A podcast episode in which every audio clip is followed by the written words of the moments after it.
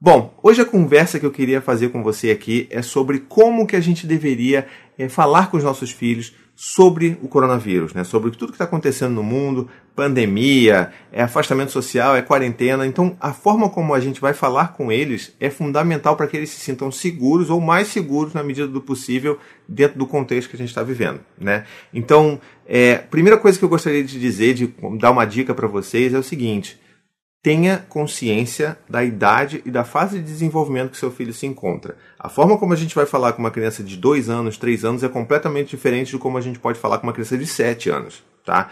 Então nós que somos pais e mães, a gente sabe muito bem, a gente sente, a gente entende como que os nossos filhos entendem as coisas que a gente fala para eles. Então é nessa hora que a gente precisa ajustar. Não dá para falar de pandemia, calamidade mundial com uma criança de 2 ou 3 anos, mas dá para a gente já ter um pouco uma conversa um pouco mais complexa com uma criança de 7. Então é bom a gente ajustar isso, entender o que, que elas precisam saber, para elas entenderem, tipo, olha, isso aqui não é férias, a gente está em casa, porque tem um vírus que ele é muito, né, ele se espalha muito fácil e existem N experimentos que você pode fazer com com pimenta, com glitter com seu filho, para ele entender o que, que é uma partícula pequena que se espalha com facilidade. Então, dá para a gente mostrar para os nossos filhos que a gente está fazendo isso, está ficando em casa, para poder cuidar de outras pessoas, para poder salvar outras vidas. Ficando em casa, a gente salva outras vidas. Então é importante que essa mensagem, num contexto geral, fique clara para os nossos filhos, para eles entenderem o que está acontecendo e quais são os, os sacrifícios que a gente está fazendo em prol de outras vidas, né?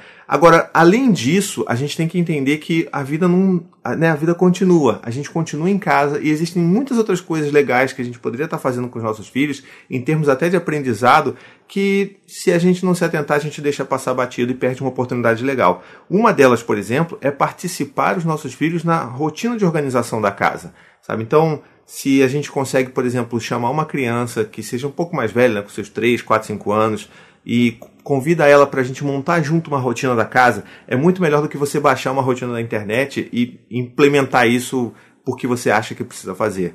Então convide o seu filho para entender, oh, o que, que a gente pode fazer de manhã? Ah, acho que a gente pode ver um pouquinho de TV? Mas acho que pode ser. Ah, eu acho que a gente deveria ler um livro. Ah, então tá bom. Então, tá, o que, que e para arrumar a casa? Quando é que a gente pode arrumar a casa? E aí quando isso chega, esse momento chega, eu acho que é super válido da gente chamar os nossos filhos também para cuidar da casa, porque eles são seres viventes e que precisam manter a casa limpa, né? Então, dá aquele rodo ali com, um paninho molhado, dá uma vassoura, dá um aspirador de pó. Então, a gente fica fazendo isso aqui para incentivar os meninos, principalmente, para entenderem que eles precisam fazer a parte deles, né? E se eles fazem, todo mundo fica menos sobrecarregado.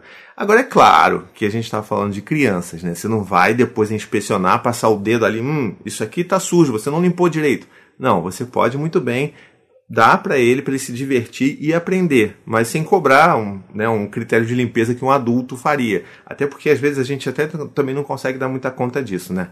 Mas eu acho que essas atividades elas são importantes para a gente conseguir manter um pouco a ordem da casa, a rotina das nossas famílias e passar ensinamentos que são importantes para os nossos filhos, né?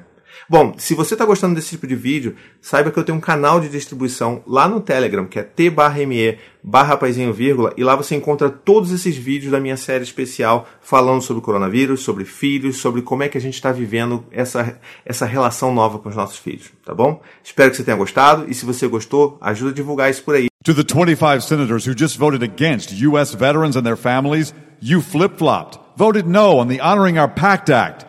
You know it provides medical help to vets, makes amends to veteran families who lost children to recklessness. You voted yes just days ago. Why the flip flop? Don't put politics ahead of vets and their families. To everyone listening, contact your United States senators today. Demand they vote yes. Make the Honoring Our Pact Act law now. Paid for by SO.